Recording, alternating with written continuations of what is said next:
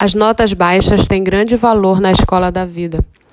Encontre algumas janelas dentro da aula para falar por alguns minutos sobre os problemas, metas, fracassos e sucessos que tiveram na vida. O resultado? Vocês educarão a emoção. Os seus alunos irão amá-los. Vocês serão mestres inesquecíveis. Eles os identificarão com a matéria que vocês ensinam. Terão apreço por suas aulas. Ouçam também seus alunos. Penetrem no mundo deles. Descubram quem são um professor influencia mais a personalidade dos alunos pelo que é do que pelo que sabe. Caros pais, vocês também possuem uma brilhante história. Como já comentei no início deste livro, falem de si mesmos. Deixem seus filhos descobrirem seu mundo.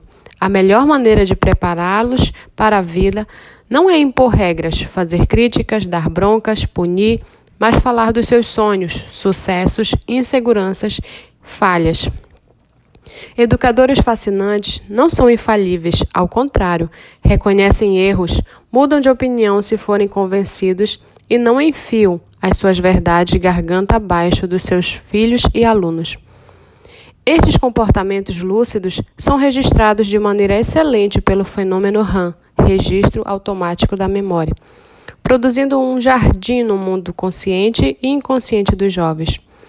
Vejam este exemplo. Jesus Cristo não controlava ninguém, apenas expunha suas ideias e convidava as pessoas a refletirem, dizendo: Quem tem sede, quem quiser me seguir. Ele instigava a arte de pensar. Os grandes pacificadores, como Platão, Buda, Maomé, Gandhi, queriam formar homens livres. Na escola da vida, as notas baixas nos ajudam mais do que as notas altas. Falhar pode gerar, em certas situações, uma experiência mais rica do que acertar. Precisamos falar das nossas vitórias, mas também das nossas frustrações. Há muitos jovens deprimidos e fóbicos implorando com seus gestos e atitudes que um professor lhes conte uma história que os ajude. Certa vez, uma coordenadora pedagógica de uma grande escola, que assistiu uma das minhas conferências, motivada pela exposição, levantou-se diante da plateia e contou uma história comovente. Disse que havia alguns meses uma das suas alunas à procura para conversar sobre um problema. A aluna estava visivelmente abatida, mas a coordenadora disse que não tinha tempo naquele momento e adiou a conversa para um outro dia. Infelizmente, não houve tempo, pois a jovem tirou a sua vida antes. Nunca alguns minutos foram tão importantes. Quantos conflitos não serão evitados através de uma educação humanizada?